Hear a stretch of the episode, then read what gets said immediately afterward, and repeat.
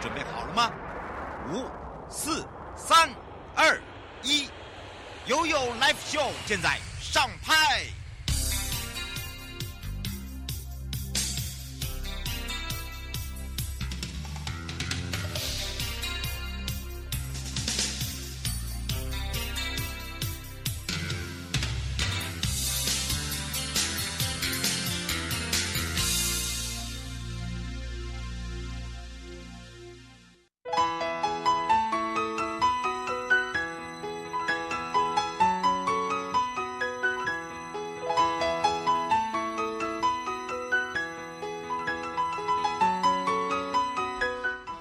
次回到了 You Live Show FM 零四点一正声广播电台，陪同大家回到生活法律生活法庭，那也回到了台湾高等检察署时间了。在上半段的部分呢，是犯罪被害人保护协会台北分会呢，我们要来针对哦，我们在修法过后的部分呢，也邀请了台北分会在被害人保护职工的关怀与陪伴，由郑淑英副队长来陪伴大家。那么，当被害人跟家属哦，即使已经脱离了这个所谓的危险因子的同时呢，是不是不再需要保护性的工作？工作啊，或者保护性的服务，这并不是哦，尤其是针对这个被家暴啦，或者是真的这重伤害的这个加加害人，或者是呃这个被害人，或者是被害人家属来讲哦，还是有接下来的一个关怀陪伴的需需求，包含了精神上哦，怎么样来让他们更多的一个支持。那么在十五分的时候呢，是由台湾高等检察署要讲到了呃，就是跟瑶有关系的。远离毒品，那么怎么样来去善用我们的毒品危害防治中心的服务呢？那当然，这个部分呢，也由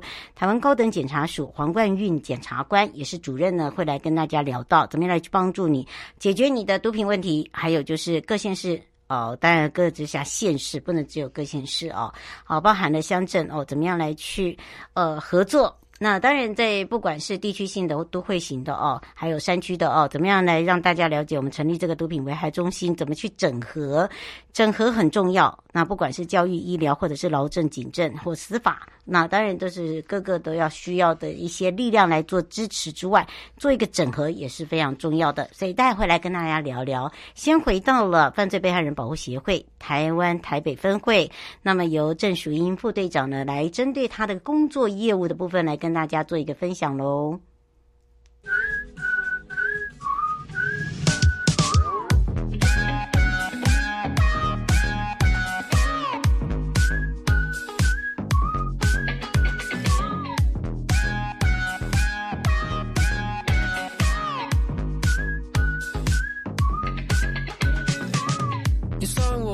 不会 cry。难道你裤子不是脏了一大块？一个人想把污点完美的遮盖，要弄个更大的出来，一路血迹斑斑，再帅变成红地毯，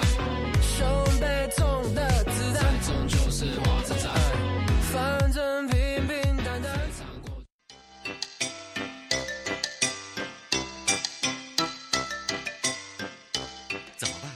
怎么办？怎么办？难呢？难呢？难呢？不用担心，不用担心，不用担心，不用担心，一定解决，一定解决，一定解决，一定解决。悠悠台湾情报员带您进入生活法律大观园。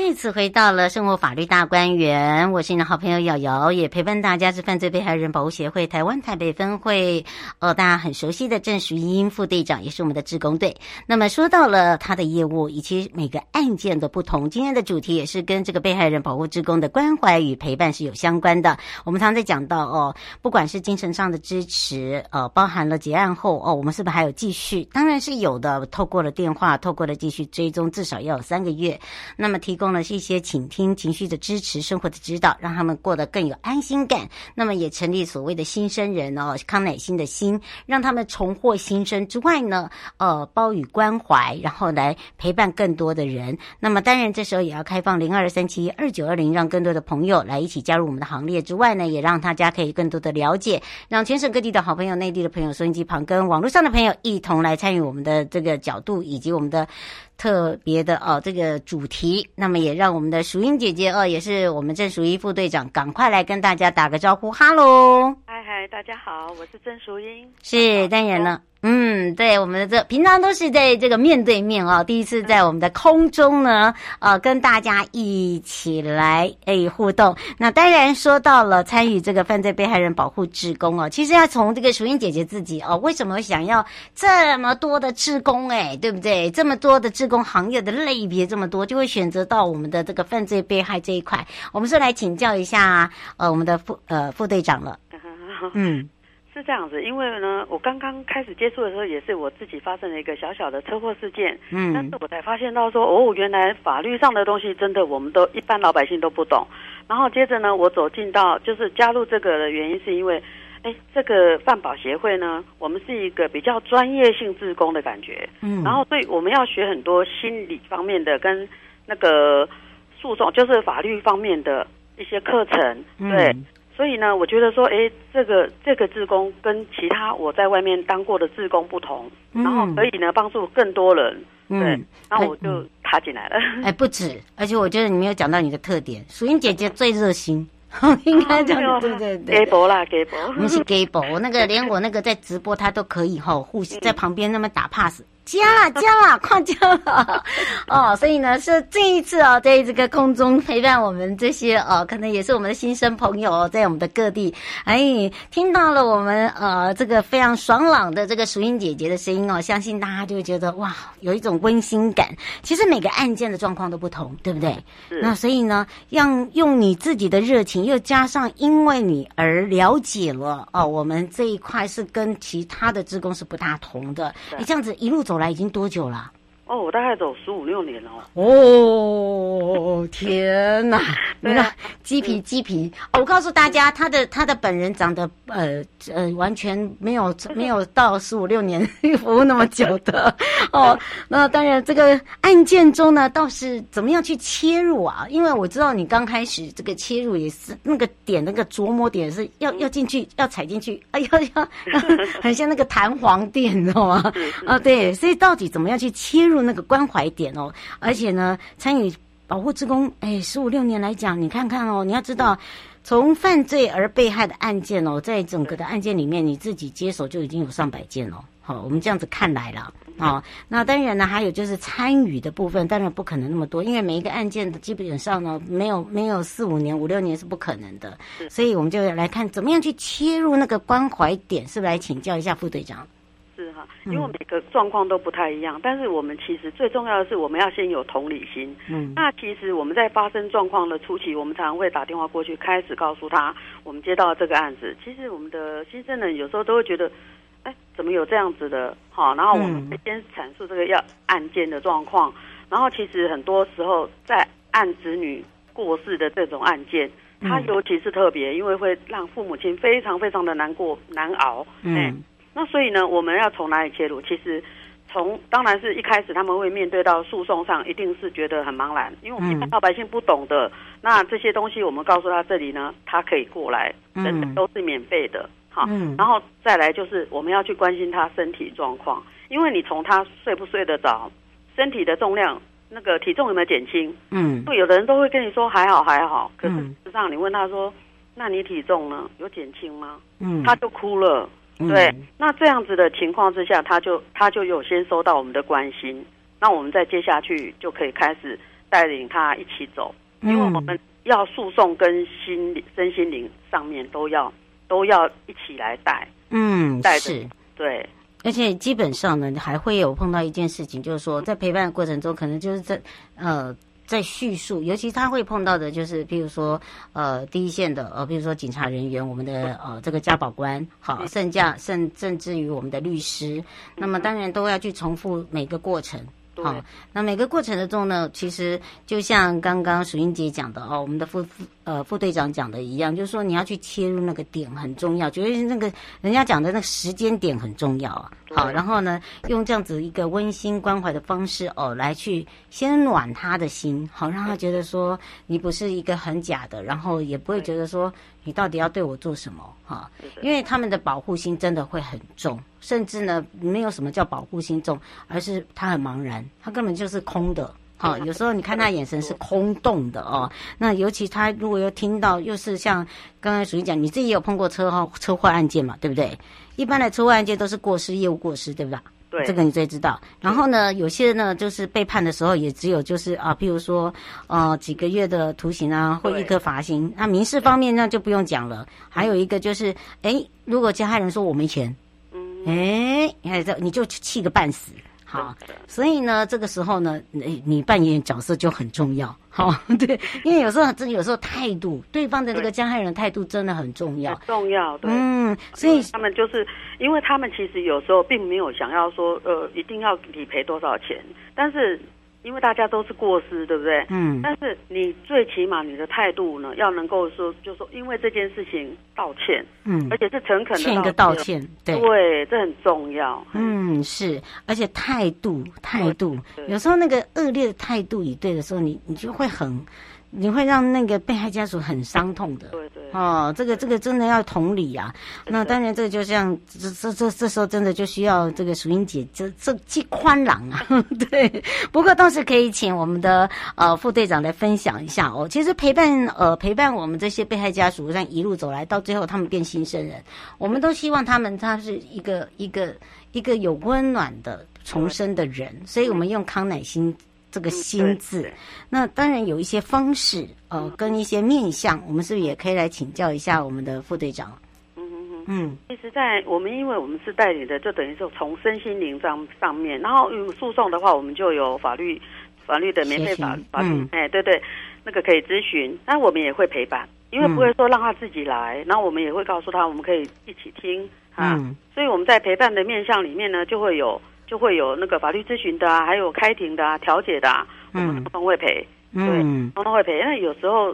甚至我们的新生人刚开始的时候，会一直想要去了解现况到底怎么样，又要走到现场，嗯、那我们也可以跟他说，如果没关系，你跟我们讲，如果你不敢请别人陪你去，怕别人伤心什么的，有时候家其他家人不想讲，嗯，对，那我们志工也是可以陪伴他去。嗯，处理那些事情，因为那个未尽事宜还是要继续做，没错。所以有就是很多的这个面向，我们要去考量到，他想要去拜拜，我们就陪同他一起拜拜，对，也没有关系，不不关宗教，反正就是陪伴而已啦。嗯，是，而且我觉得很棒的一点就是，他会持续一直不断的去进行，不管是呃面访也好，或电访。嗯好，对。那当然就很像家人一样，而且我觉得还有一点就是说，他会了解现在我们这些呃这个呃家属啦，或者是当事人哦，他现在的经济状况。哦，其实我们现在呢做了很多的一个补充，包含了纾困，对不对？对对对。嗯，然后当然我们也要符合我们的这个纾困条件，因为我们有新生家庭，我们有新生人，哦、呃，我们有所谓的这个，哦、呃，可能他是重伤者等等。那还有就是你真的已经死亡的时候，我觉得，呃，除了陪伴以外呢，我们还会去帮他想办法。对对。我觉得这点，呃，我们常会看到很多的感动啊，感动的故事。真的很感动，嗯，嗯，是。那当然在这里呢，还有包含你想要哦这个创业，我觉得我们都是从志工老师，然后志工姐姐们身上知道说，哦，原来他是真的需要这个，而且他有一技之长，他可能有一些小小的哦，这个手作啊都很厉害的，那就可以用我们的心爱逐梦这个小额贷款。对，哎，然后他就，其实我们很多的地方都是需要职工来提供给我们大家，所以对于这个部分来讲哦，我是不是也可以让，呃，这个淑英姐来跟大家讲，就是说在案件中，你看哦，你这么多的案件里面，怎么去转换变，变成说你是呃同样这样的一个同理心，另外一个就是说，怎么样让你。把你最深刻的那个部分，可以来跟我们空中的朋友来，让大家也可以一起加入我们行列，也知道说，哎，我们的工作项目就是这么简单，然后只是说我们需要的就是时间。嗯，其实我们的个案里面有的真的是，比如说有一个个案是那个游览车事件，然后呢，案女就在父母的面前，嗯，就没有了。哦，那个是最痛苦的，真的真的非常非常大的创伤。然后他我们在打电话的时候，当然就是也是是。关怀也是希望他过来，可是有时候他迟迟没有过来，然后到最后他真的是家里面已经受不了这个低气压了，对，因为其他的孩子也跟他说：“妈妈是不是我们要一起去死？”这个真的实在很痛哎、欸。然后妈妈来求救了，然后后来呢，我们带领着，然后把加上我们的心理智商，对，然后加上我们的陪伴，然后。他后来用去捐那个捐了一台富康巴士，嗯，那这个真的是非常非常有能量的，就是把这个爱延续下去的感觉。我觉得这个爱延续跟善的循环，嗯，让我觉得最感动的。然后我觉得，哎，他们就也都懂得，就是今天我他是手心向上，然后日后他们变成手心向下，为社会做事，嗯，然后他整个人也慢慢慢慢的就是再稍微体重胖回来，然后。家庭也稍微能够在正常的轨道继续运行，虽然痛还在，但是爱不会消失，真的会有爱。对。嗯，用一句话来形容你的心情，用一句话来形容我的心情嘛？嗯、我觉得社会未来就是虽然有痛，但是我们会有爱，把它这些痛呢转成更多的爱。延续下去哇，淑英姐，我应该给你掌声鼓励一下。不管是在这个现场，在空中，可不可以把你的爱传播下去？当然，陪伴大家也是我们台北分会哦，这个志工队我们的郑淑英部队长，我们的淑英姐姐，我们也要非常谢谢我们的淑英姐姐，我们就下次空中见喽！谢谢谢谢，拜拜，拜拜，拜拜。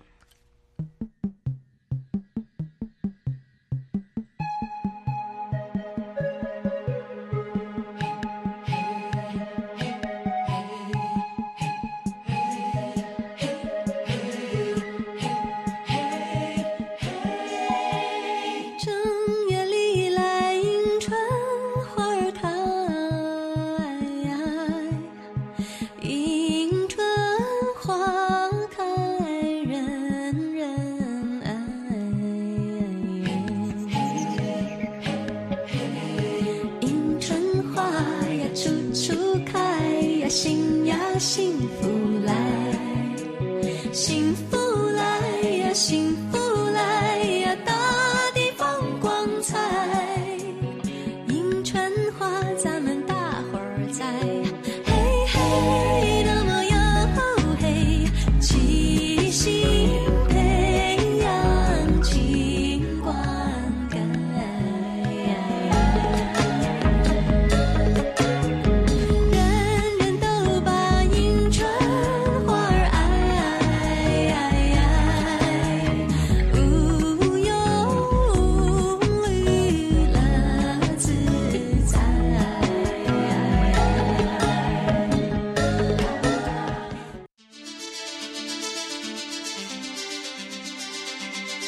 生活法律，Go Go Go，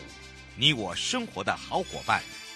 我是你的好朋友哦。我是你的好朋友瑶瑶，再度回到了 You Live Show FM 零四点一正声广播电台，陪同大家回到了台湾高等检察署黄冠韵检察官时间，也是我们的主任。远离毒品，我们要善用毒品危害防治中心的服务。那么当然也要让大家多加了解，来关心一下这个问题。包含了各个直辖县市的政府，其实在九十五年的时候呢，就已经全成立了哦，这个毒品危害防治中心，也整合了社政、教育、医疗、劳政、警务、司法保护等等。那么当然也提供我们。呃，饱受这个毒品困扰的朋友，那么当然在这里呢，我们要了解，就是毒防中心呢是深入到这个各个的地方、各个的社区，可是大家多多少少你了解多少呢？我们也在这个网络上也放了有一些问题哦，那么也会来让主任来回答你。那我们要开放零二三七二九二零，让全省各地的好朋友、内地的朋友、收音机旁朋友、网络上的朋友，赶快来让黄冠韵检察官也是我们的主任跟大家打个招呼，哈喽。Hello，各位好，大家好，各位听众大家好。是，当然今天主任要来讲到，其实毒防中心呢已经成立已久，但是呢，呃，因应整个地方呃地区性，还有包含了都会型、山区等等，都不同的一个服务，对不对？对对，毒防中心其实成立的时间已经很久了，但是其实我想很多听众其实对他到底实际上在做什么，其实也不是这么的清楚。那我想也可以借这个机会来跟各位。介绍一下毒防中心可以提供怎么样的服务，那么至少让不管是自己或者是周遭的朋友亲属有这样的困扰的的情况，可以有一些个寻求帮助的管道。嗯，是。刚刚还有人这个柯先生还在上面写说，毒防中心要钱吗？等一下告诉你，其实毒防中心不用钱，真的不用钱啦。你觉得我们两个像诈骗的吗？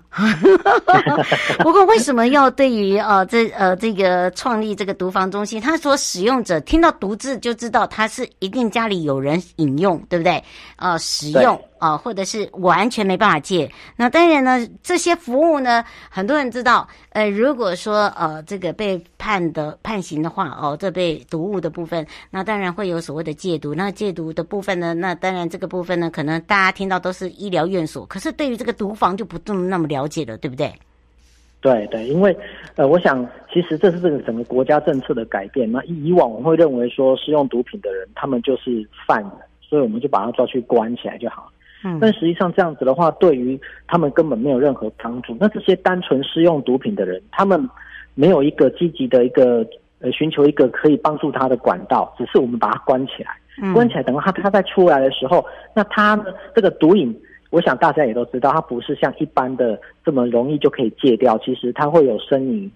还有心理上的依存性。嗯，所以这种东西都是必须要有，除了我们刚刚讲的医疗院所必须要进来去协助他之外，其实还有更多的情形之下，是因为这些人他可能因为使用毒品的情形，他可能会有包不不只是单纯需要戒瘾的问题，他可能有工作上的问题，或者是他有一些心理上的支持，甚至是这些使用毒品者他的家庭。那么这些家庭要怎么样去跟他讲？所以包含有关于家庭的支持的部分，要怎么样去重建？其实这都每个环节都必须要能够同时建立起来。我想对这个使用毒品者在戒毒的这个才成效才会真正的看得到。嗯，熊先生想请教一下，毒防中心是隶属于在什呃谁的指导之下？毒防中心它本来它是在法务部底底下的一个成立的单位啊。那么但是呢，后来呢，在呃。呃，慢就把它移到了这个现在现阶段一百呃现阶段呢，已经把它移到了卫福部，所以一百零八年以后呢，现在是在卫福部的毒防中心。那它是在各县市政府的这个卫生局下面都有一个这样的毒防中心的设置。嗯，是卢先生说，呃，刚刚也听到我们两个讲到说，这个毒防中心所提提供的这个服务哦，都是免费的吗？是全部免费吗？毒防中心它所提供的各项服务的话，目前都是免费。为什么？那毒防中心我们要去看看它到底提供了什么。他除了说有单纯的电话咨询之外，他甚至还有所谓的心理支持协助，他甚至还可以协助就业，嗯，甚至可以协助去做职业训练。那当然，我们说协助，但至于他如果职业训练有。他本身可能职业训练需要费用，那是另外一回事。但是在毒防中心的服务上面的话，嗯、这些服务不管是转介的，或者是提供相关的，不管是艾滋病筛检啊，或者是呃，是不是要参与毒品的减害计划等等。嗯或者这些东西其实都是一种免费的提供哦，大家有听到了，他现在是附属在各县市下面呃的卫生，应该是卫生单位吧，对不对？卫生局，好，大家可以去查询。那么就有如刚刚主任讲的，你放心，好，因为现在呢，那归纳到卫福部，那他的他他的权利跟他呃来协助的力量就更大了，因为他已经整合了大家，对不对？应该这样讲。对对，嗯，是，但是怎么去使用，以及使用的人是什么，可能要告诉他们了。嗯，那其实要怎么样使用，我们刚刚有提到，其实大部分人其实都不清楚，说原来我们有毒防中心这样的一个设计。对，那那为了要让毒防中心它能够发挥更大的功能，所以呢，其实那么呃，如果哦有这些所，是目前我们在呃法务部以及警政署针对呃这个所谓的呃毒。使用毒品者，他一旦如果案件到了地检署或者是到了警察单位的时候呢，我们就提供了一个，我们就有一个所谓的